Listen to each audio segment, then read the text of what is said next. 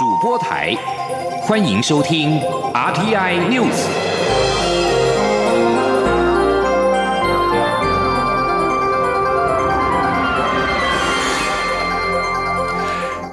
各位好，欢迎收听这节央广主播台提供给您的 RTI News，我是陈子华。行政院主席总处在今天公布了最新的经济成长率预测，在今年预估数上修到百分之二点六四，明年经济成长率更好，预测为百分之二点七二。主席总处分析，在明年半导体厂商持续扩充高阶制程，再加上台商回流对出口正面效果的发酵，整体投资超乎预期，将带动经济的成长。记者杨文军的报道。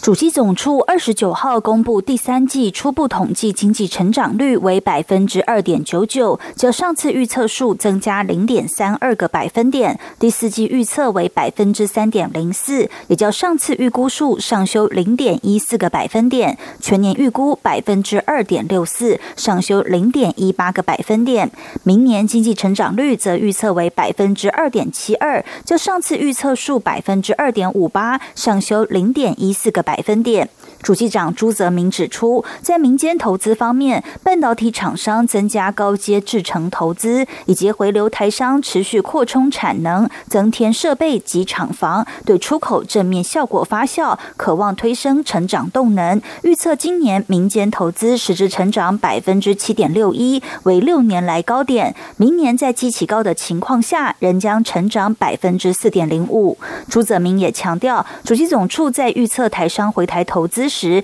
并不是直接将金额带进公式，而且也很难从数字上去预估哪些是回台投资，哪些是原本的投资。若以经济部说，今年的落实投资金额新台币两千两百五十五亿中，会先扣掉购买土地、旧厂房等费用，对 GDP 的贡献约五百至六百亿。他说，经济部的所说今年会落实两千两百五十五亿的话，它可能对经济成长的。贡献呢，大概会有就是五百多亿哈，大概是零点对经济成长有零啊零点三了，这不这不起，因为一个百分点是是一千八百亿，大概零点三的一个贡献。主席总处综合统计处处长蔡玉泰也分析，其实今明两年经济成长都算平稳，明年成长率比今年高的主因是投资超乎预期，不管是半导体厂商资本支出上调，或是台商回台投资，都反映在在相关基础估算的数字上，加上风力发电支出、五 G 资料中心的建制，都会推动明年出口表现。中央广播电台记者杨文君台北采访报道。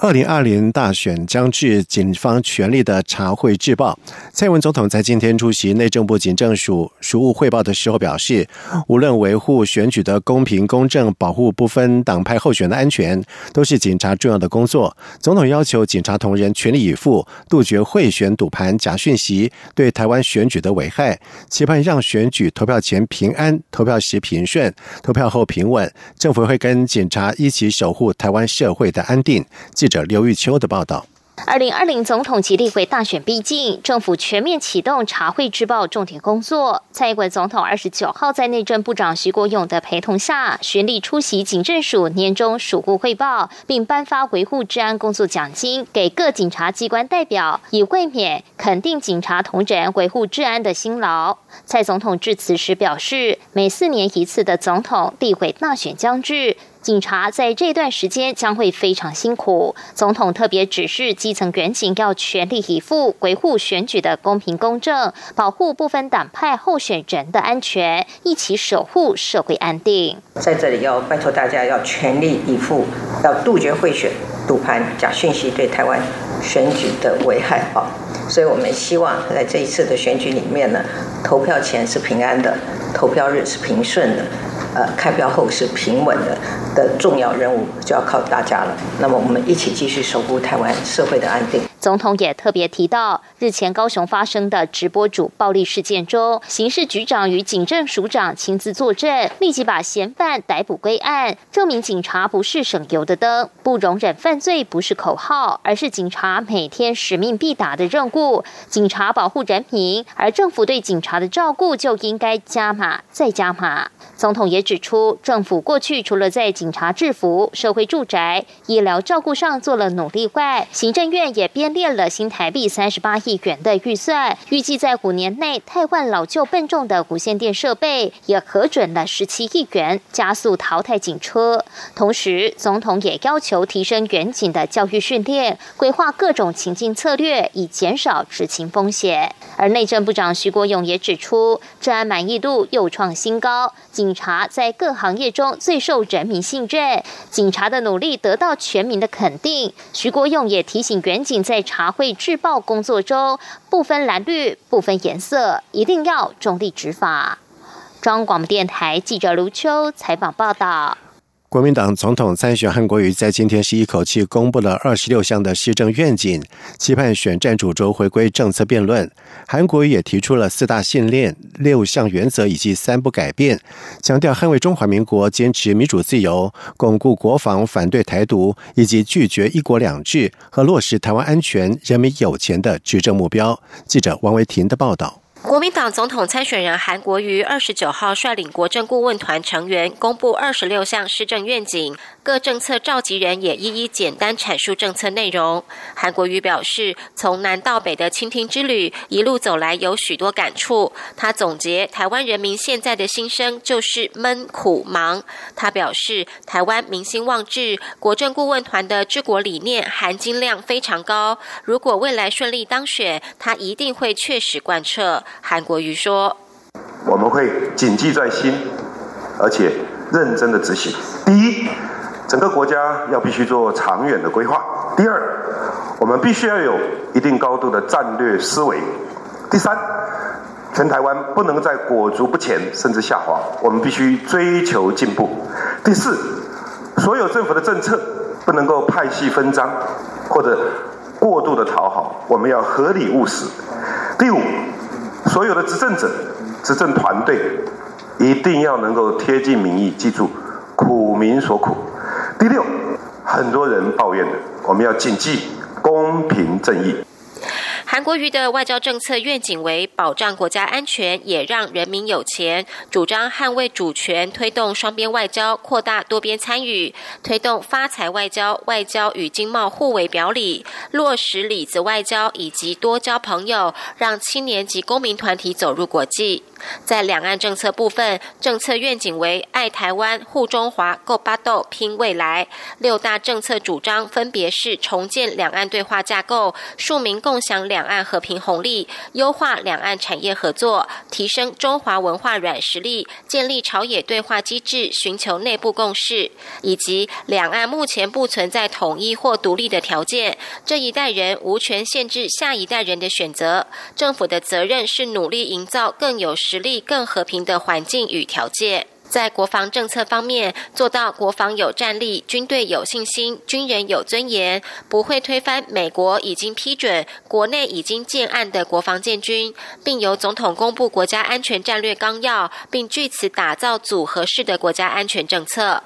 韩国瑜在国政报告总结时表示，二零二零选战已经到了不可思议的状况，选举重心全部都在不入流的状态。他认为今年选举有三多，就是假民调多、假新闻多、抹黑造谣多，期盼透过政策将选举导入正轨。中央广播电台记者王威婷采访报道。而另外，韩国瑜在脸书当中也呼吁支持者，在接到民调电话的时候，一律要回答我已支持蔡英文。而外界好奇他的用意，更有学者认为此举会影响到国民党的立委的选情。对此，韩国瑜表示，学者更应该担心民主后退。媒体堕落、假民调满天飞的问题，不应该来问他的看法。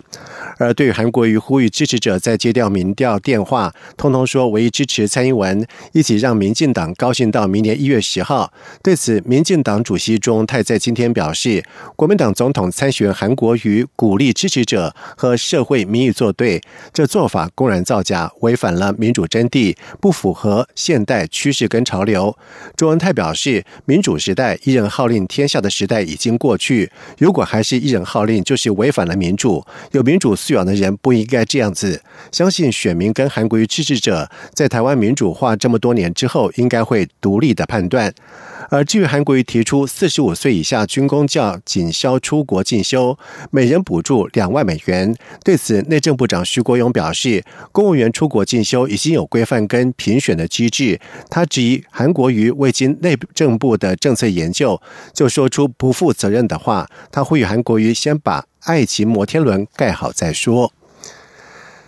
美国股市尽管在昨天因为感恩节休市，但是由于美国总统川普签署《香港人权与民主法案》，使得市场的投资人是担忧到此举影响美中双方寻求贸易协议的可行性生变。而亚洲跟欧洲主要的股市在中场都收黑，在今天效应是持续的发酵。台北股市在走低，中场的时候是下跌了一百二十七点，收在一万一千四百八十九点，失守了一万一千五百点的大关，周线收黑。但是月线收红，而至于在新台币兑换美元汇价方面，这个礼拜几乎都没有波动，维持在三十点五元附近。记者陈林信宏的报道。美国总统川普正式签署《香港人权与民主法案》，市场担忧此举恐让美中贸易谈判再生变数。美国二十八号虽然因为感恩节休市，但道琼电子期货指数一度下跌超过百点，欧洲股市也跟着收黑，市场信心明显动摇。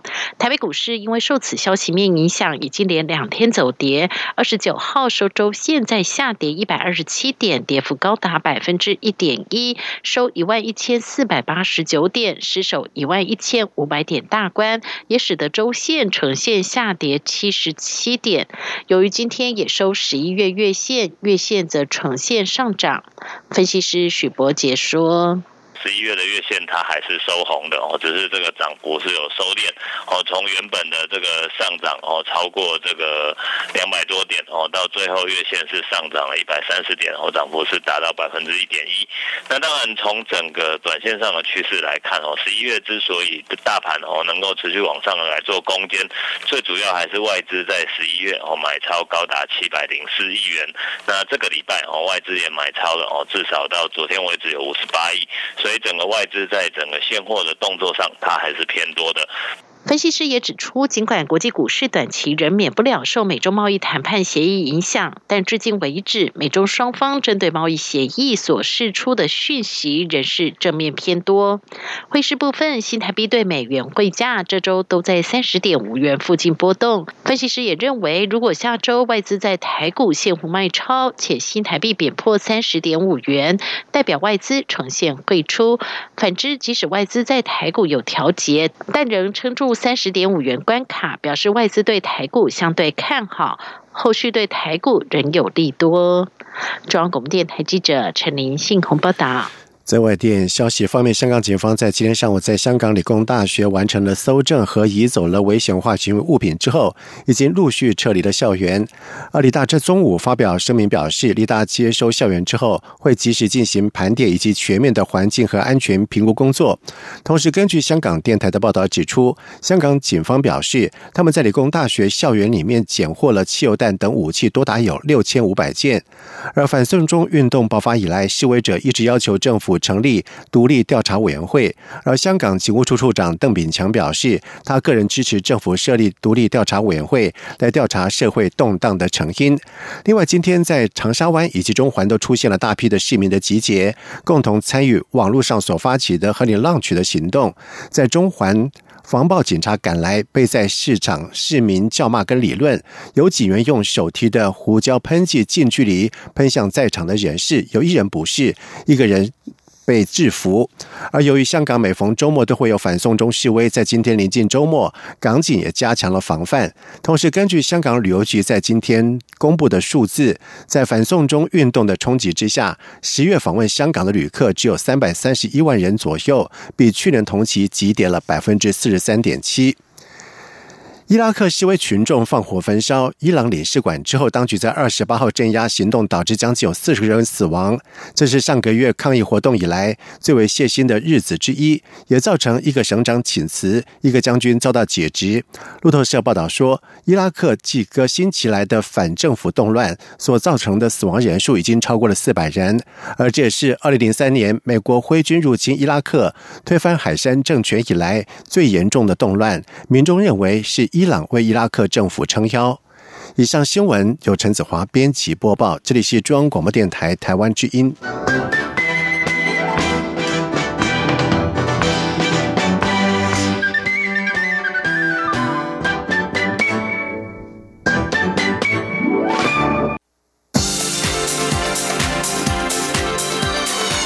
这里是中央广播电台台湾之音，欢迎继续收听新闻。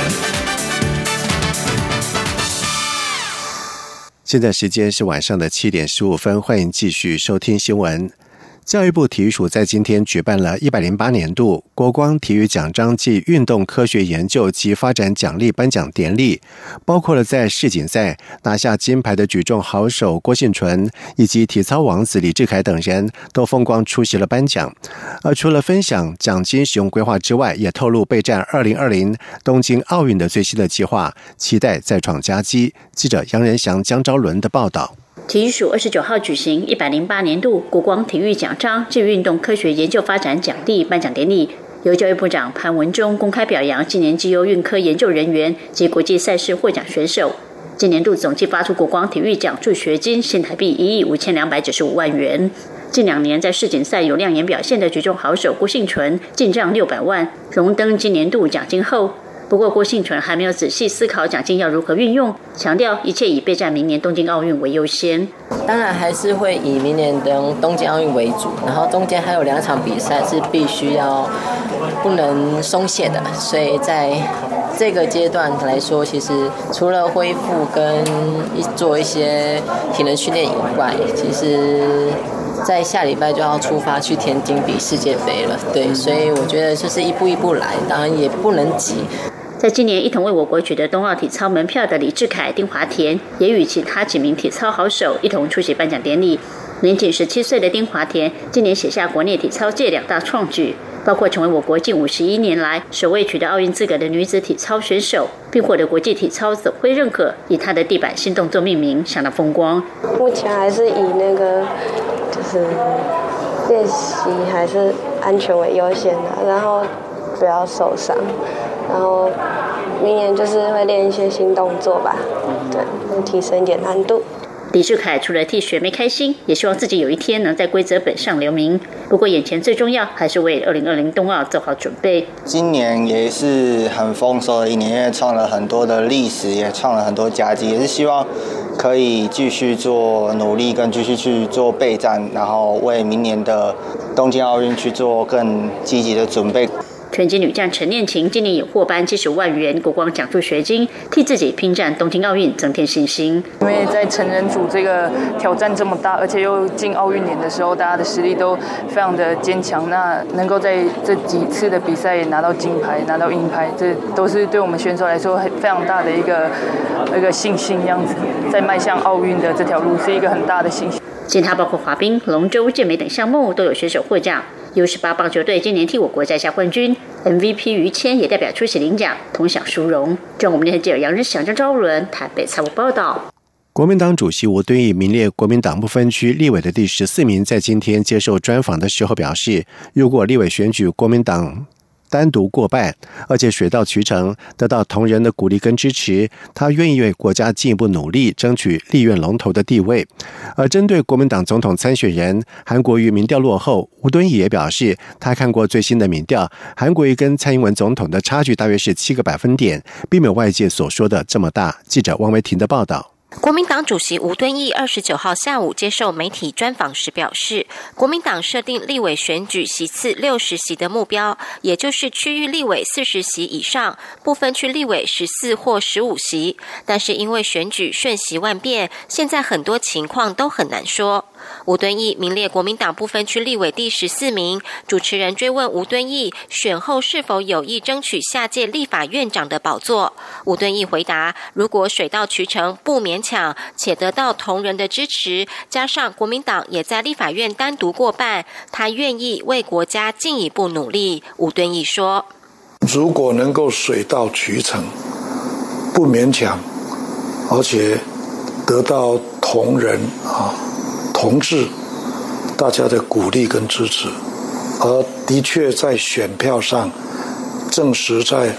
一百一十三席的立法院我们单独能过半的话，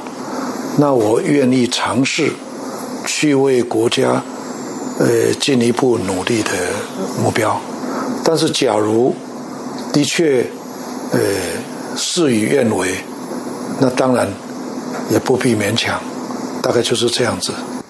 至于未来国民党在立法院是否可能和台湾民众党、亲民党合作，吴敦义表示，只要是捍卫中华民国、反对台独，就有合作的可能性。最近许多民调显示，国民党总统参选人韩国瑜的支持度落后蔡英文总统。吴敦义表示，他看了最新的电视民调，没有相差这么多，大概差七至八个百分点，还在误差范围内。针对韩国瑜最近呼吁支持者接到民调电话时，一律回答唯一支持蔡英文。吴敦义表示，他对民调没有那么专业，不能评断韩国瑜的主张是对还是错。但是，如人饮水，冷暖自知。韩国瑜的呼吁，选民可以好好参考。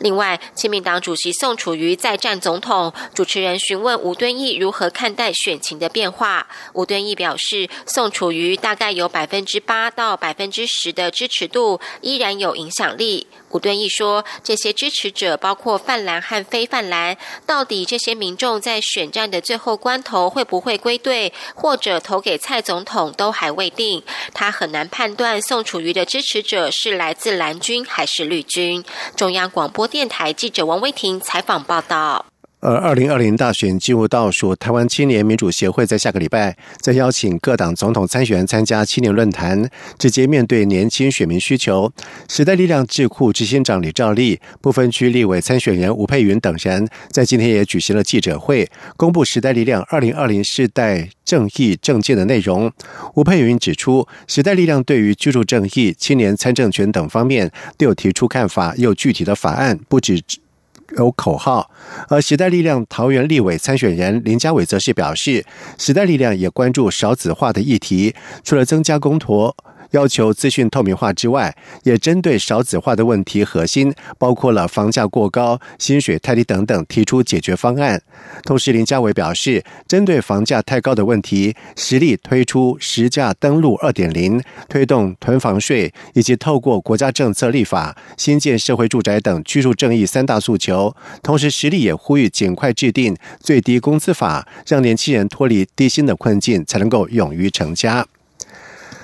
泰国贸易经济办事处在日前公告，如果要在台湾办理泰国签证，就必须要先上网预约申请，并且线上付费，而且还需要减负个人的财力证明。对此，国内旅行业者表示，虽然增加相关的文件规定有点困扰，但是应该不会影响到国人前往旅游的意愿。记者肖兆平的报道。申办泰国签证又有新规定，除了泰国贸易经济办事处日前公布要在十一月三十号起实施的电子签证申请及电子支付外，同时还要提供三个月的财力证明文件影本，才可以预约到泰国办事处送件。中华民国旅行商业同业工会全国联合会理事长肖伯仁二十九号受访表示，确实有新增减负财力证明文件的。要求，这是日前从泰国相关单位收到的公文内容。对此，已经让台湾业者有不满声音。他说：“啊，他给我们的资料是这样子啊，所以我们很反弹啊，非常非常的反弹啊。”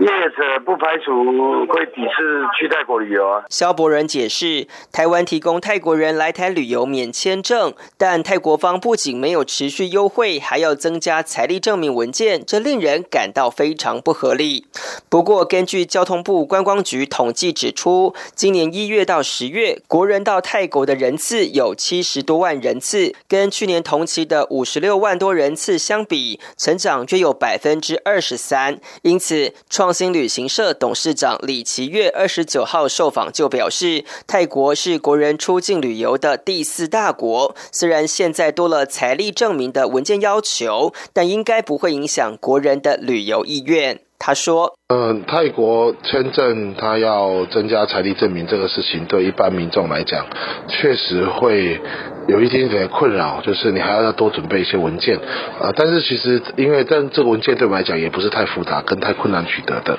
只是会稍微麻烦一点。那我想对于台湾人去泰国旅行的这个意愿呢，应该不会有太大的影响，只是说在这个作业程序上面，相对的会要多多多花一点时间。根据泰国贸易经济办事处的公告，从十一月三十号起，想要申请泰国签证的民众，必须先上指定网站，由申请人建立一个账号，完成电子签证申请，并同时线上付款，之后再预约排程，到泰国贸易经济代表处处理后续程序。中央广播电台记者肖兆平采访报道。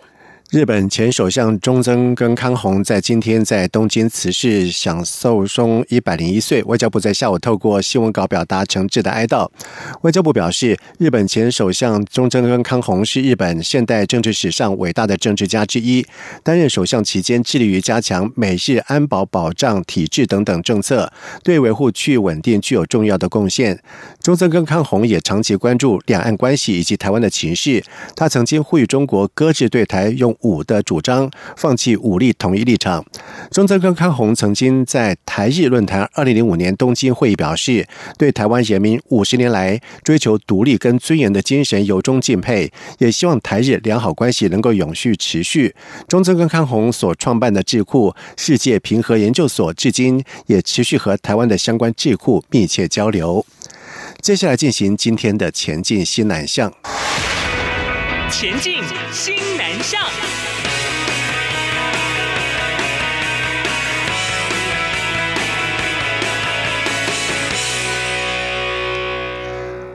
国立成功大学在日前在海外基地泰国马西豆大学举办了二零一九成大周的活动，两校关系密切。成大表示，往后将和马西豆大学发展出和其他国家或大学的三边合作关系，并且力邀马西豆大学来成大开设联合研究中心。记者陈国维的报道。接续马来西亚场次，成功大学成大洲在马西豆大学举办泰国场次，邀集马西豆大学、孔敬大学、农业大学以及先皇技术学院等四所学校合作，共举办二十八场讲座及研讨活动，主题涵盖医疗、电子材料、传染病防治、创新工业、大数据等热门议题，共有两百位学者及产业代表参加。成大国际长王小文表示，成大与马西豆大学今年已展开多项。合作计划达成产学、人才培育及研发等多重目标。像我自己觉得很很感动的一点是，马伊斗大学，它我其实十月份的时候才刚过去，那时候是为了我们那个 Two 的 local chapter。那我觉得呢，我们在 local chapter 讨论的事情，其实我想马伊斗大学跟我们这边都是共同的认真来作为呃后续的进展。那我觉得大家很认真看待两校的合作关系，我觉得这其实是一个非常难能可贵的。王小文说：“双边的合作已有一定基础，所以现在将要推动三边合作。马希斗大学跟这个日本大阪大学关系是非常好的嘛？那他们其实也有相对应的基地。那所以这个现在我们会想说，接下来一次我们会聚焦在大阪、成大跟这个呃马希斗三边的合作关系去做推动。”成大校长苏慧珍表示，成大在马西都大学设立海外基地，深化区域链接，欢迎马西都大学也到成大校园开设联合研究中心，促使两校师生能在更多领域有共同研究与互动。中央广播电台记者陈国伟台北采访报道。